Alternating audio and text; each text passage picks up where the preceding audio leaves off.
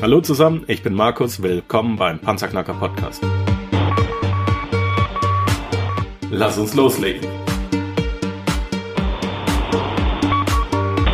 Wenn du mich zum ersten Mal hörst, danke ich dir fürs Kommen. Wir reden hier über Geld, das erforderliche Mindset, finanzielle Freiheit und alles, was dazugehört.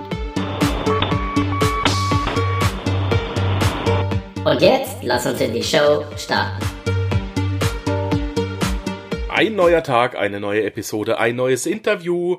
Wir reden heute im Panzerknacker Podcast ähm, über das Thema Immobilienfinanzierung. Dazu habe ich mir einen Finanzvermittler äh, ins Boot geholt und gleichzeitig, ähm, da ich sehr, sehr viele Finanzvermittler inzwischen kenne, ähm, werden wir eine kleine Serie starten, die wir heute mit dem Philipp Scharpf äh, anfangen werden. Philipp ist 28 Jahre alt und der hat, ja, richtig krass, der hat in der achten Klasse im Gymnasium sein erstes Unternehmen gegründet. Ähm, Philipp habe ich persönlich kennengelernt auf dem Immopreneur-Kongress. Ist das, ja, Immopreneur-Kongress? Genau, richtig. Und ähm, Philipp ist Unternehmer und Investor durch und durch. Der hat den Auftrag gekriegt, schreibt mal ein Buch und dann hat er innerhalb von zwei, drei Wochen hat er ein komplettes Buch geschrieben, mal kurz machen. Ähm, ist ein Hammerteil übrigens. Und ähm, er investiert selbst in Immobilien und aktive Firmenbeteiligung. Darüber werden wir heute sprechen. In seiner Freizeit fliegt er gern Privatflugzeug. Ja, da hat er mir heute versprochen, dass er mich auch noch mitnehmen wird. Hat ein straßenzugelassenes Go-Kart. Wie geil ist das denn? Weißt du, früher so in der Schule garantiert Nerd und heute guckt ihm jeder neidisch hinterher. Finde ich geil. Er geht gern mit Freunden essen, das mache ich auch, da bin ich Profi drin. Und er ist ein Querdenker und liebt strategisch unternehmerisch zu denken. Er ist Finanzierungsvermittler für private Immobilieninvestoren. Dazu ist er heute ähm, in erster Linie Gast bei uns im Podcast. Darüber werden wir reden. Und natürlich wie immer über alles andere, was sich auch noch ergibt. Philipp, herzlich willkommen in unserer Show. Und die erste Frage an jeden. Wie geht's dir heute? Ich danke dir, Markus. Hallo. Super. Mir geht's gut. Klasse. Dir auch, Markus. Ja, hervorragend. Dankeschön. ähm, was macht ein Finanzierungsvermittler, Philipp? Ähm, also die Hauptaufgabe, würde ich sagen, vom Finanzierungsvermittler ist äh, Unterlagenaufbereitung.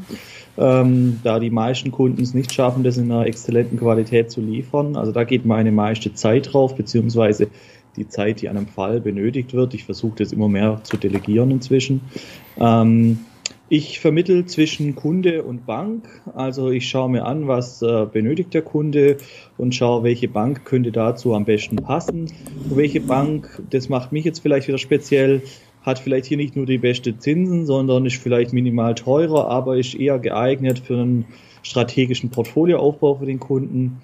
Und äh, ja, ich äh, vertrete die Interessen des Kunden, versuche da für den das Bestmögliche rauszuholen ähm, und schaue mir einfach an, welche Bank äh, könnte da passen. Äh, jetzt speziell in meiner Zielgruppen, äh, in meiner Zielgruppe ist natürlich möglichst wenig Tilgung gewünscht, äh, möglichst niedrige Zinsen. Ähm, da gibt es so ein bisschen die Diskussion, ist eine lange Zinsbindung eine kurze sinnvoll? Ich bin Freund von kurzer. Ähm, kann ich später auch nochmal genau erklären, warum. Und äh, mir ist es wichtig, dass man, ähm, wenn man finanziert, dann so finanziert, dass man auch in Zukunft das Portfolio weiter hochziehen kann und sich nicht mit irgendwas bremst. Wer kann bei dir finanzieren? Was ist Voraussetzung? Ja. Oder über dich? äh, je nachdem, was jetzt finanziert werden soll, ist meistens die Voraussetzung so, ich sag mal, 1700 Euro netto aufwärts. Angestellter, bei Selbstständigen dann mehr. Ähm, bei Selbstständigen idealerweise drei äh, Jahresabschlüsse, die positiv sind und entsprechend hoch. Äh, es geht auch teilweise mit zwei schwierig drunter, wird sehr schwierig. Äh, wenn wir jetzt klassisch von Wohnimmobilien reden. Ähm, bei mir können auch GmbHs, GBRs, Stiftungen, Genossenschaften und so weiter finanzieren. Das geht dann halt nicht ganz so automatisiert und dauert länger. Ähm, ich finanziere klassische Buy-and-Hold-Objekte, also ich bin nicht derjenige, der jetzt äh, für Fix und Flip äh, unterwegs ist. Erklär, erklär kurz genau. den Unterschied. Ja, genau. Also Buy and Hold ist äh, längerfristig im Portfolio halten, idealerweise zehn Jahre und länger, beziehungsweise dauerhaft. Und äh, äh, Fix und Flip ist eben äh, Ankauf und mit dem Ziel relativ schnell wieder zu verkaufen, eventuell Probleme zu lösen oder einfach auch nur ein Mehrfamilienhaus aufzuteilen und einzelne Wohnungen abzuverkaufen, um einen kurzfristigen Gewinn zu realisieren. Äh, immer mein Zielmarkt ist Deutschland, also ich finanziere nur ähm, Objekte in Deutschland. Die Kunden können auch äh, von überall kommen, theoretisch. Natürlich äh, ist Wohnsitz und Arbeitgeber in Deutschland vorteilhaft, dann tue ich mich leicht. Mit allen anderen werden es wieder Sonderfälle und aber da habe ich den einen oder anderen Kunden auch, der dann auch funktioniert. Eventuell mit mehr Eigenkapital, das muss man dann halt jeweils sehen. Mhm, verstehe. Ähm, wie kommt ein Finanzierungsvermittler an seine Banken ran? Schreibst du denen einfach eine E-Mail? Also es gibt zum einen äh, Portale, ähm, da gibt es zwei große, das ist äh, das EHYP-Portal und das Europace-Portal. Daran hängen verschiedene Pools. An dem EHYP äh, gibt es zum Beispiel einen bekannten Vertrieb, das ist äh, die Interhyp. Und bei äh, dem Europace-Portal gibt es einen bekannten Vertrieb, das ist Dr. Klein. Und äh, da gibt es dann, sage ich mal, so um die 300 Banken plus minus äh, je nach Portal. Ähm, und die steuern da tagesaktuell ihre Konditionen ein für Wohnimmobilien an Privatpersonen. Mhm. Da hat man schon mal eine sehr große Auswahl, äh, um das Standardgeschäft abzuwickeln. Und ich sag mal, da läuft auch 80 Prozent von dem, was ich vermittle, drüber. Äh, das heißt nicht, dass die Finanzierung unbedingt Standards sind, aber die Banken, die dahinter sind oder die Kriterien werden dann zum Teil zumindest noch erfüllt. Rechts und links muss man ein paar Sonderlösungen basteln zum Teil, aber es äh, funktioniert. Und der Rest äh, wird manuell abgewickelt, also dann entweder äh, im direkten Dialog mit einer Bank, eventuell auch mal Bausparkasse, wo ich, äh, ich bin jetzt kein Fan von klassischen Bausparen, aber es gibt so ein paar Sonderlösungen, wo man auch über Bausparkassen machen kann. Ähm, und äh, ansonsten eine Ausschreibung an Banken. Ähm, da wird äh, entsprechende äh, Banken ausgewählt, die dort in der Region passend sein könnten. Und dann kriegen die eben eine Anfrage. Das ist dann für, für gerade die Sachen, die nicht Personen sind. Also äh, GBRs, Stiftungen, Genossenschaften, ähm, GmbHs und so weiter. Das äh, ist dann alles etwas manueller zum Abwickeln und braucht deswegen länger und schafft eventuell nicht äh, so die allerbeste Kondition, weil die Vergleichbarkeit nicht so extrem gegeben ist auf Knopfdruck. Mhm. Du hast vorhin gesagt, äh, deine Kundschaft ist ein bisschen drauf gefixt, wenig Tilgung zu zahlen und wenig Zinsen. Warum wenig Tilgung? Äh, wenig Tilgung, ähm, denn äh, Eigenkapital ist ein scheues Reh und äh, ich habe im Regelfall immer zu wenig Eigenkapital und wenn ich tilge, dann ha habe ich dann für den nächsten Deal das Eigenkapital nicht mehr. Äh, ich erziele durch äh, Tilgung dann ein, zwei Prozent Zinsersparnis, äh, erreiche allerdings durch das Geld, das ich als Eigenkapital in den nächsten Deal einbringe, wieder 30 bis 50 Prozent Eigenkapitalrendite. Von so her ist äh, das Bestreben im Regelfall möglichst wenig zu tilgen. Außerdem führt es dazu, dass ich schneller positiven Cashflow generiere und schneller an mein Ziel komme, finanziell unabhängig zu sein. Also es gibt zwei Faktoren, äh, wenig Eigenkapital einbringen. Äh, die Finanzierungen sehen im Regelfall so aus, dass die Kaufnebenkosten gebracht werden und äh, der Kaufpreis zu 100 Prozent finanziert wird.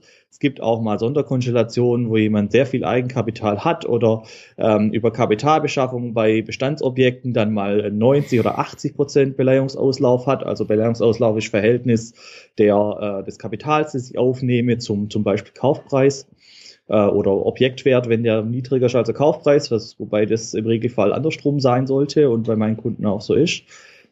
Ähm, genau.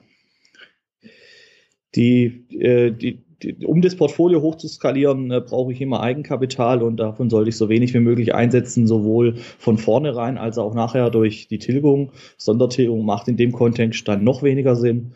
Genau. Alex Fischer hat in seinem Buch Reicher als die Geissens ähm, geschrieben, dass er eine Möglichkeit hat und dass er das relativ gern macht, dass er der Bank das Eigenkapital lediglich als Sicherheit anbietet. Ja, ähm, die Bank sagt ja eigentlich nur, ey, ich will äh, oder andersrum, die Bank sagt ja nicht, wir haben nicht genug Geld, sondern sie sagt einfach nur, falls das ganze Ding nicht funktionieren sollte, wollen wir nicht alleine in dem Boot sitzen, ja, und untergehen. Ähm, und er hat da eine Möglichkeit, dass er nach beispielsweise drei Jahren, sprich wenn das Eigenkapital 20 Prozent, die er eingezahlt hat, durch die Mieteinnahmen wieder eingeflossen sind bei der Bank, dass er das Eigenkapital erneut frei bekommt. Kennst du dieses System und wie funktioniert das? Ich kenne das System und äh, wende es nicht an. Also ich bin ein bisschen ein Kritiker von diesem System äh, aus folgendem Hintergrund. Im Regelfall sind die Finanzierungsgrößen meiner Kunden 200.000 Euro im Schnitt. Natürlich habe ich Mehrfamilienhäuser für 800.000, wo man das theoretisch anwenden kann.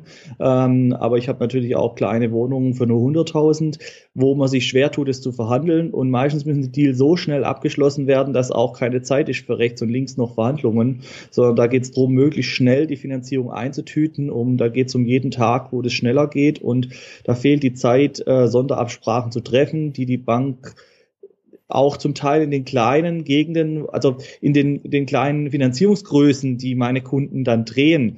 Die haben zwar vielleicht ein Gesamtportfolio, das dann schon nochmal zwei Millionen ausmacht, aber ähm, die einzelne Finanzierung ist halt im Regelfall klein.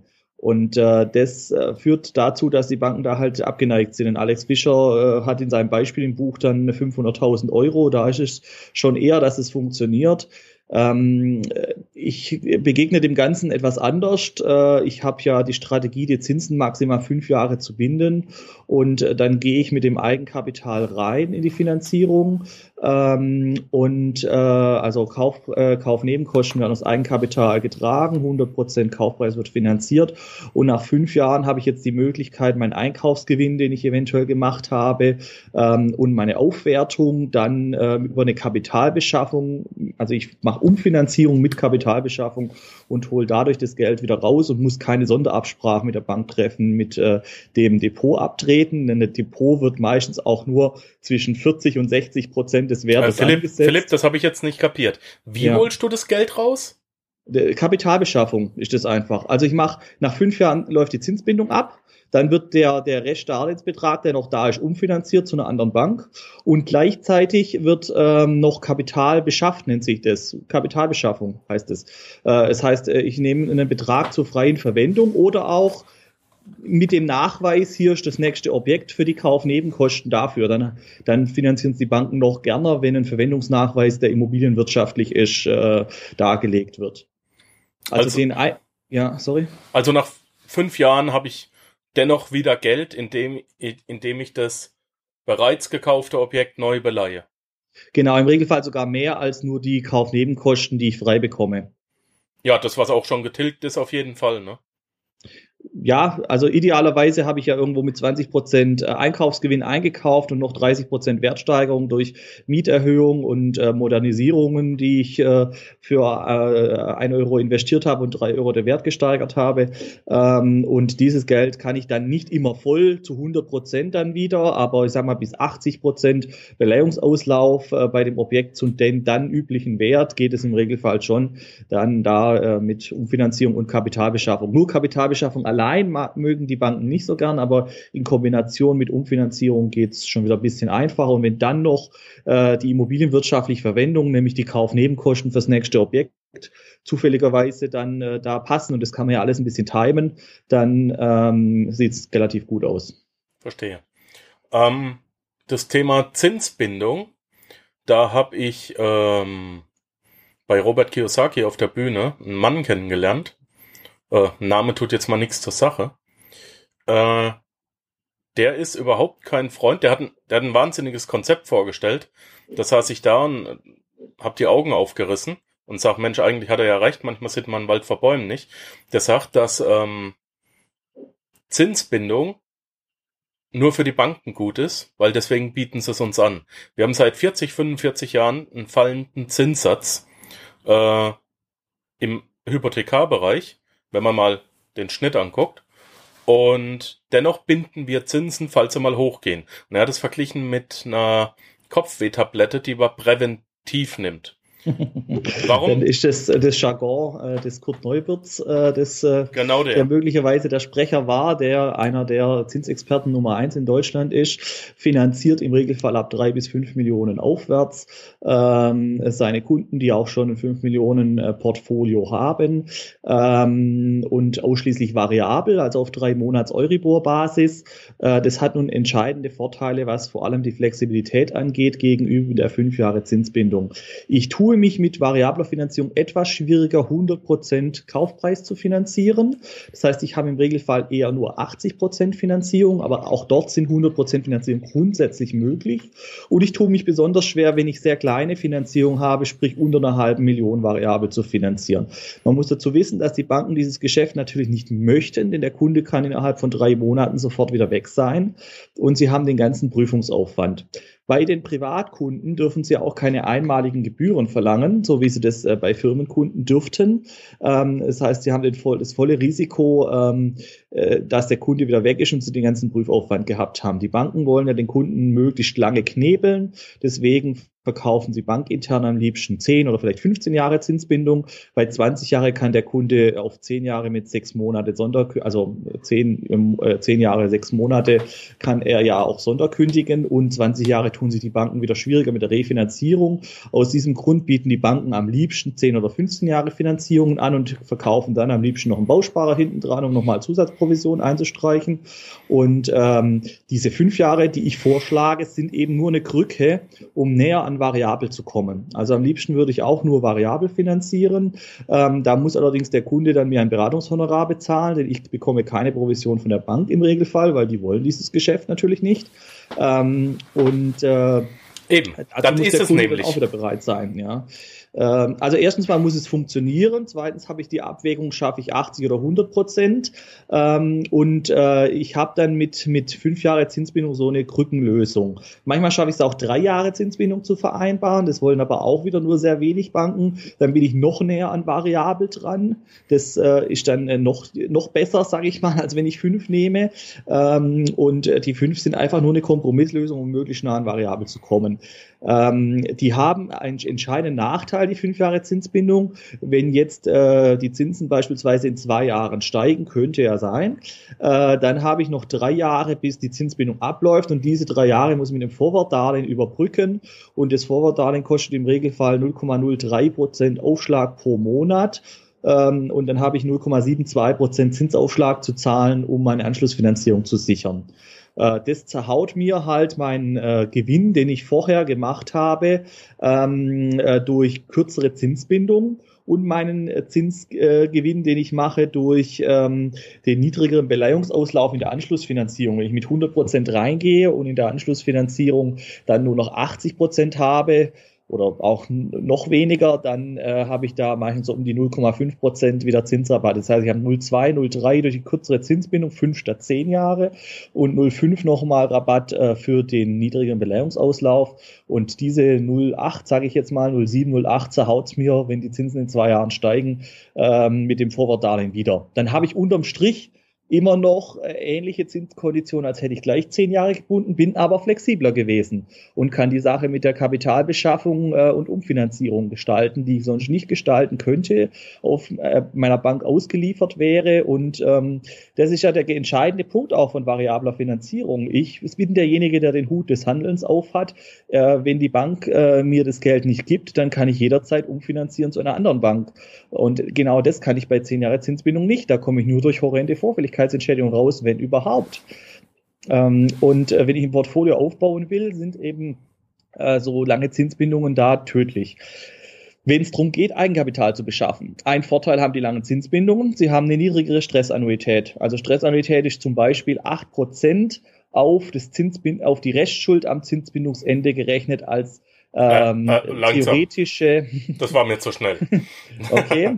Also die Stressannuität, wo eine Bank berechnet, äh, also von Stresstest schlechtlich, so in die Richtung geht's, ähm, ist, äh, 10, äh, ist 8 Prozent ähm, also Jahreszins und Tilgung quasi, auf die Restschuld, die ich habe am Zinsbindungsende. Also wenn ich zehn Jahre die Zinsen gebunden habe, habe ich dann eine Restschuld von 70, 80 Prozent ähm, und auf diese Restschuld habe ich dann 8 Prozent. Und dann wird nicht geschaut, was habe ich tatsächlich an Zinsbelastung, nämlich aktuell so 2% Zins, 2% mhm. Tilgung, also 4%, sondern ich habe dann 8% auf die Restschuld.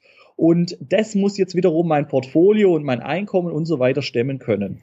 Äh, das ist also eine Betrachtung, wie es zum Beispiel die Deutsche Bank und die ähm, Commerzbank an den Tag legen. Sparkassen, Volksbanken sind nicht immer, dass sie das so strikt durchziehen. Und das führt dazu, dass ich dann bei fünf Jahre Zinsbindung oder variabler äh, Finanzierung eine höhere Stressannuität habe. Ähm, und das führt dazu, dass äh, ich äh, Immobilien, die nur 5, 6 Prozent Rendite habe, dann massiv äh, negative Cashflow aus Sicht der Bank produzieren. Mm, und da bin ich also gezwungen, dann allein aus diesem Faktor heraus Immobilien zu kaufen, die eher 10 Prozent Rendite bringen. Zum Beispiel ländlich im Ruhrgebiet, in Ostdeutschland, in Norddeutschland und eben nicht mehr in den Top-Standorten und Metropolen, ähm, wo die Renditen deutlich schlechter sind, wo ich eher auf Wertsteigerung spekuliere, aber ob es die noch gibt, äh, ist ja auch fraglich. Ähm, und das Rückfallrisiko, dass dort eine Preiskorrektur kommt, sehe ich eben höher als in den anderen Regionen, also in den Metropolen bei 40 Prozent circa, in den, den schlechteren Standorten bei 20 Prozent. Ähm, und das sind alles so Argumente, warum ich persönlich jetzt nicht äh, in Stuttgart direkt zum Beispiel investieren würde. Andreas Sell, der reichste Hausmeister Deutschlands, hat ja auch dieses Konzept teilweise, dass er sagt, ich gehe an C-Standorte, dort aber in A-Lagen. Und ja. damit macht das einen Gewinn. Andreas Sell werden wir auch noch äh, im Panzerknacker hören. Wir haben seit Monaten oder vor Monaten haben wir schon den Kontakt aufgenommen. Ähm, muss ich noch machen. Auch ein toller Mensch. Ähm, Stichwort Provision. Hast du jetzt schon zweimal in den Mund genommen. Was verdienst du denn? Das äh, kommt äh, auf die Bank an und auf die ganze Konstellation. Ähm, ich sage mal im Regelfall irgendwo so 1 bis 1,5 Prozent aus der Darlehenssumme. Mhm. Dass der Finan dass derjenige, der sich finanzieren lässt, nicht aus der Darlehenssumme bezahlen darf, richtig? Also das äh, wird von der Bank, wenn das normale Finanzierung mit Zinsbindung sind, äh, an mich ausgeschüttet, so wie äh, intern die Kosten sonst wären für die Vertriebsmitarbeiter.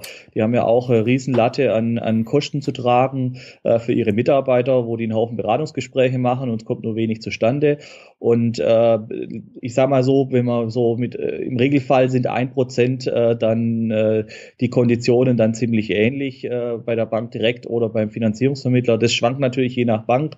Ähm, normal ist der Finanzierungsvermittler ein Ticken günstiger, mal ist die Bank äh, ein Ticken günstiger direkt. Ähm, man kann das jetzt nicht direkt über einen Kamm scheren, aber es kommt so ähnlich aufs Ähnliche raus, ob man jetzt direkt hingeht oder über den Vermittler hingeht. Mhm. Also bist du für den Endkunden, der sich vertrauensvoll an dich wendet, kostenlos? Naja, wie man sieht, ja, ich könnte natürlich die Provision auf Null setzen, dann würde der Zinssatz nochmal etwas günstiger werden, aber irgendwie muss ja meine Zeit auch bezahlt werden. Ja, ja, das ist klar.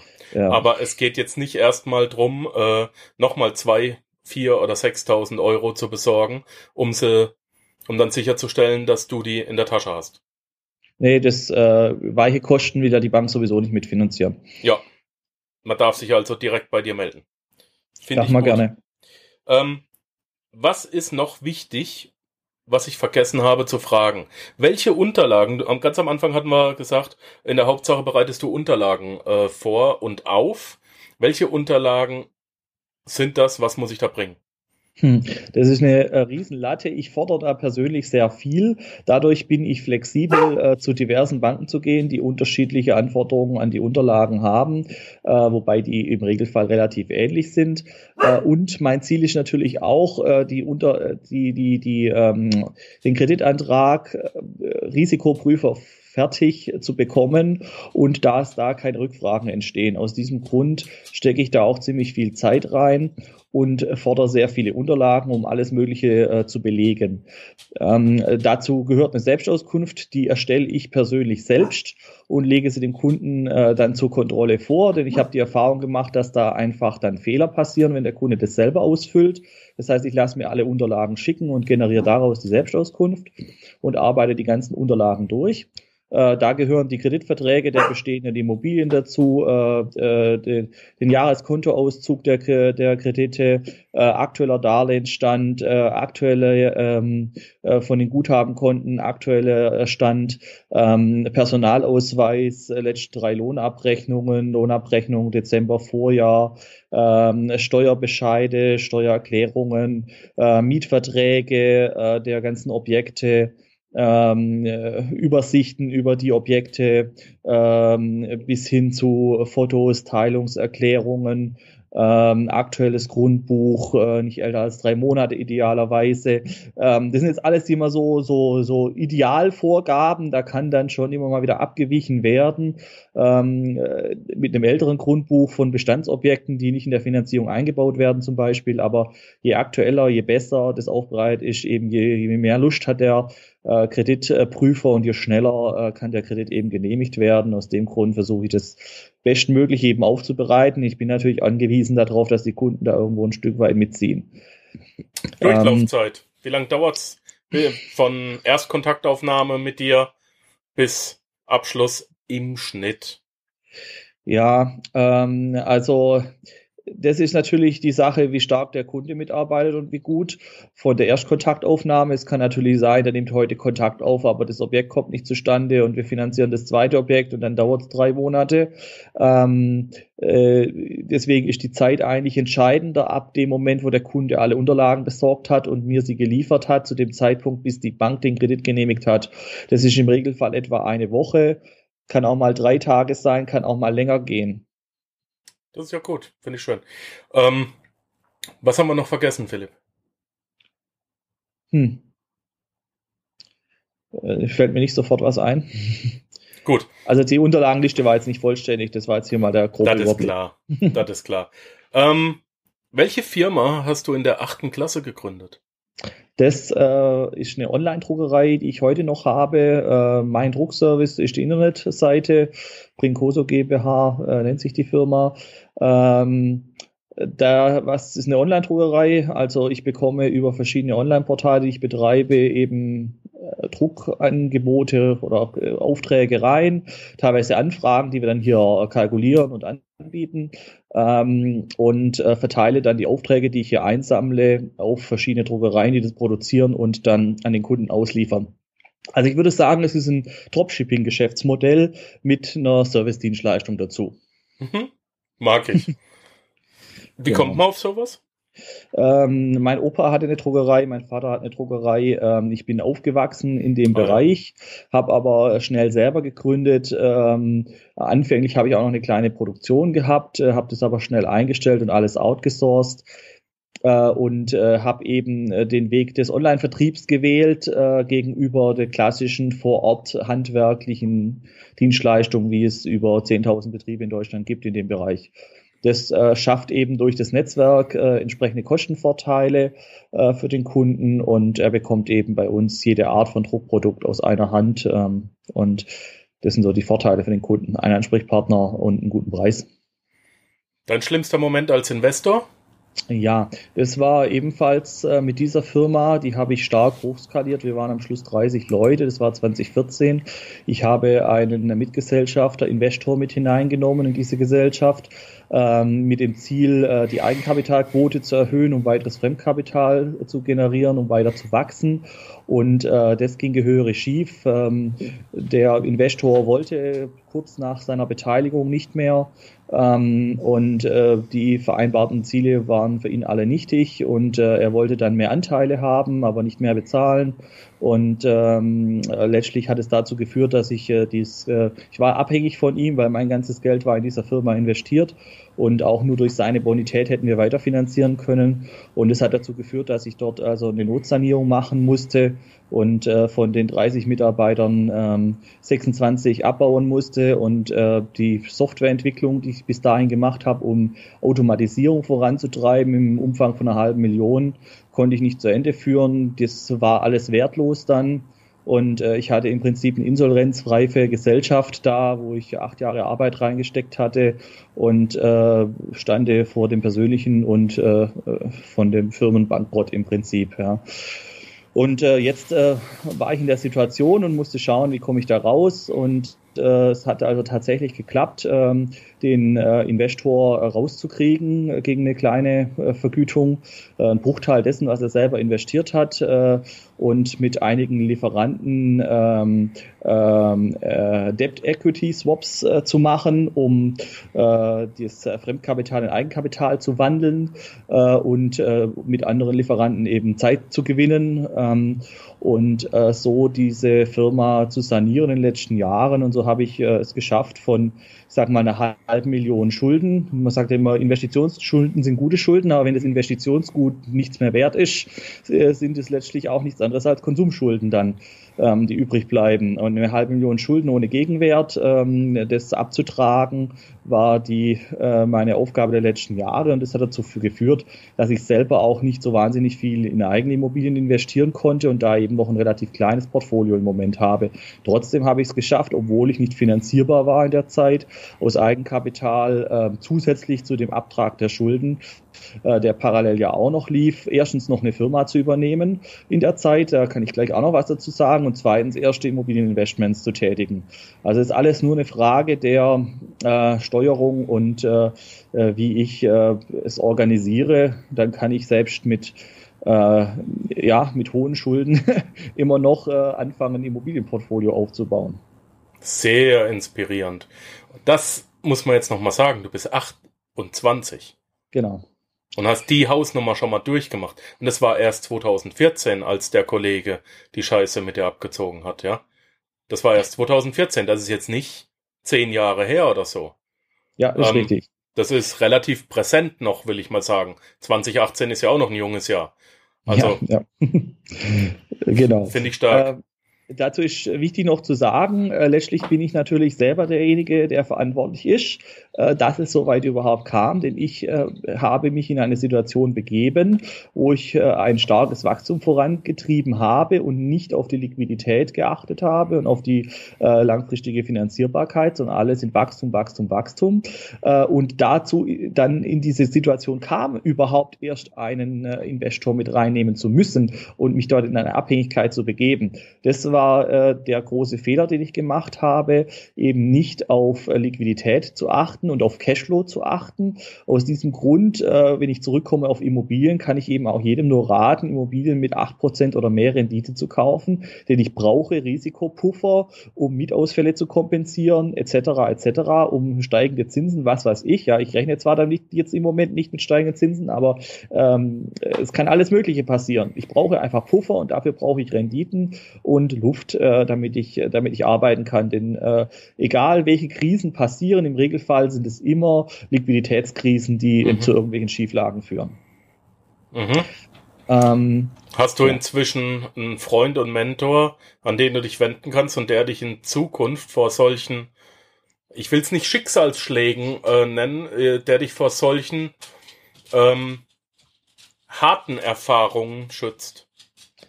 Ähm, äh, es hat sich äh, inzwischen ja so weit gedreht, dass äh, mit den Erfahrungen, die ich selber gemacht habe und mit diversen Gesprächen mit Kunden und Beratungen eher ich zu demjenigen mutiere, zu dem die Leute kommen und sich beraten lassen äh, in der Situation äh, oder vorbeugend bereits äh, beraten lassen. Also da gibt es auch Topverdiener, die Richtung eine Million verdienen, aber eben als Freiberufler die äh, sehr viel Know-how haben, auch juristischen Background ähm, und äh, zu mir kommen und äh, sich äh, mit mir austauschen, wie kann man jetzt das Vermögen zum Beispiel über eine Stiftung sichern, äh, um äh, vor der eigenen Insolvenz vorzubeugen, wenn in der Freiberuflichkeit etwas schief geht. Da gibt Tätigkeiten, die kann ich eben, denken wir jetzt an Ärzte oder Notare etc., die kann äh, nicht in eine GmbH abgesichert werden, so dass ich die, die äh, unternehmerische Tätigkeit äh, trennen kann äh, vor meinem privaten Immobilienbesitz. So muss ich also den privaten Immobilienbesitz vor mir trennen, mit Stiftung Genossenschaften als Beispiel. Ähm, und in der Situation, wo ich damals war, habe ich, äh, ich habe einen äh, Hausrechtsanwalt, den ich schon immer habe, äh, von Anfang an, der mir treu zur Seite gestanden ist die ganze Zeit durch. Äh, der hat mir natürlich äh, sehr viel Unterstützung geleistet und war auch bereit, sein Honorar entsprechend zu stunden, wo andere Vorkasse verlangt hätten. Mhm. Ich habe aber noch andere Rechtsanwälte auch herangezogen, um dort einen Überblick zu bekommen, wobei ich sagen muss, gerade die Profis im Insolvenzrecht zum Beispiel ähm, waren alle nicht bereit, das Mandat äh, anzunehmen, weil sie äh, die Situation für aussichtslos äh, gehalten haben, wo ich ihnen Turnaround geschafft habe in der Firma äh, und die wieder profitabel machen konnte und die Schulden abgebaut haben, die äh, haben das eben aussichtslos gesehen und waren nicht bereit, mich da zu unterstützen. Aber äh, in Eigenregie plus äh, mit meinem Hausrechtsanwalt hat das geglückt.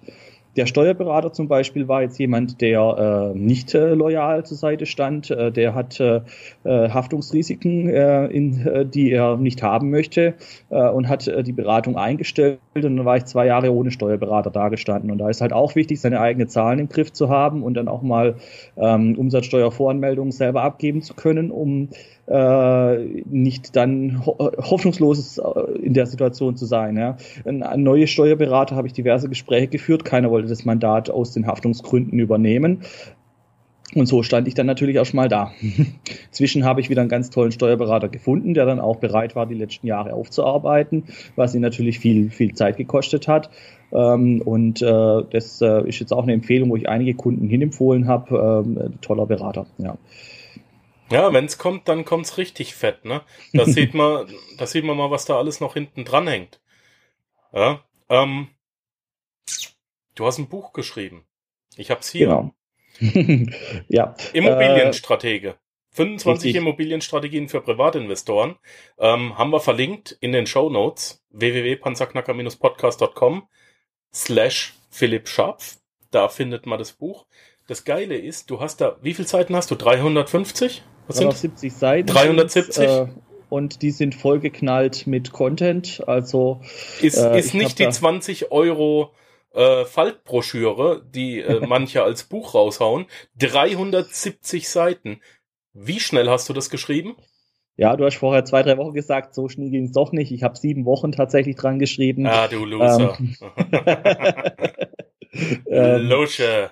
Ja, genau, neben meinem äh, normalen äh, Geschäft äh, hinweg. Äh, das waren natürlich viele Nächte. Ähm, aber gut.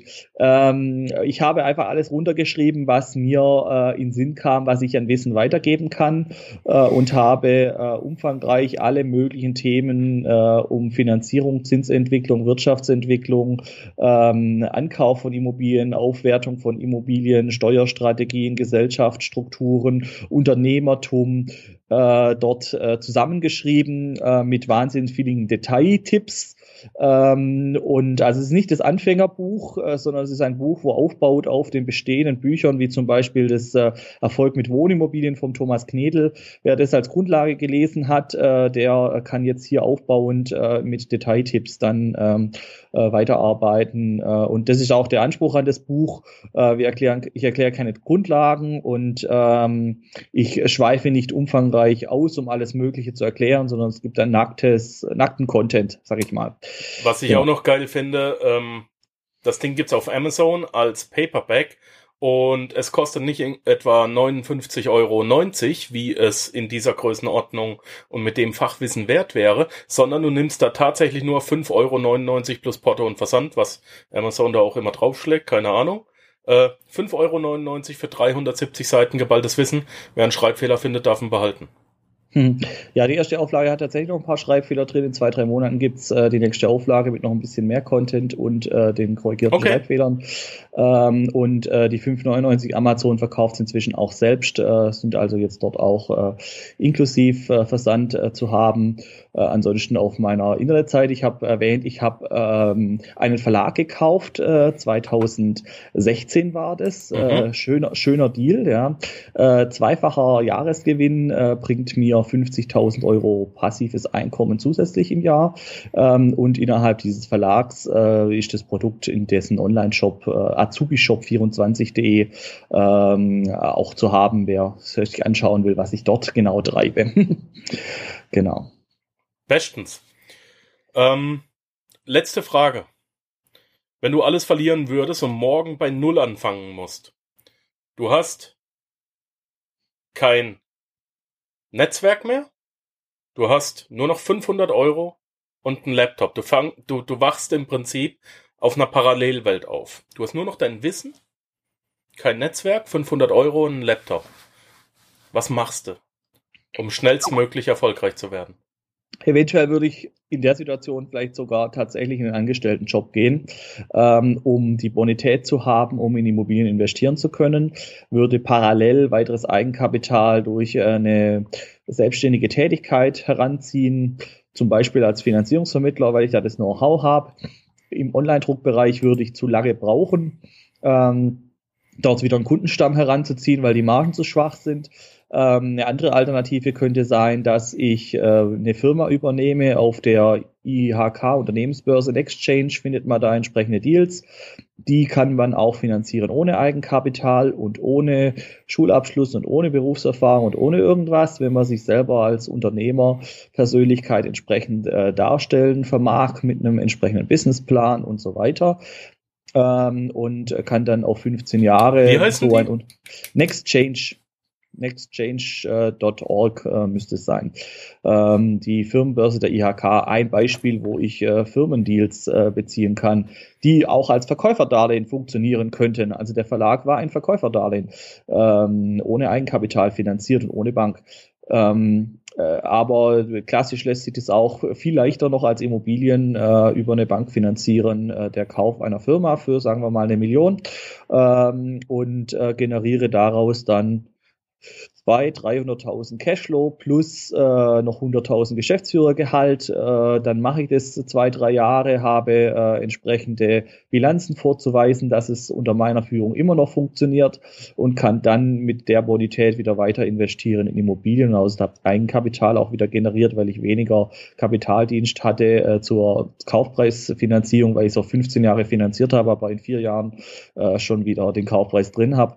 Ähm, und kann dann mit Immobilien wieder hochskalieren. Das wäre so die Variante. Also ich sage mal, in drei bis fünf Jahren kann man, wenn man alles verloren hat, wieder starten und äh, könnte da, wenn man entsprechend Gas gibt, zur finanziellen Unabhängigkeit kommen. Ich stehe tierisch auf dein Mindset und äh, mit welcher gelangweilten Mine du das da runter sagst. Ja, ist ja ganz klar. Dann macht man das, das, das, hat man 400.000 auf die Seite und dann kann man Gas geben.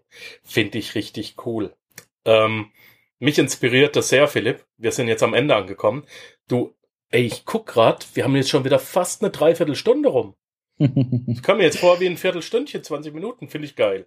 Ähm, du hast noch ein paar nette Themen angerissen. Vielleicht machen wir darüber auch noch ein Interview. Ich gucke mir mal die Next Change und so weiter an.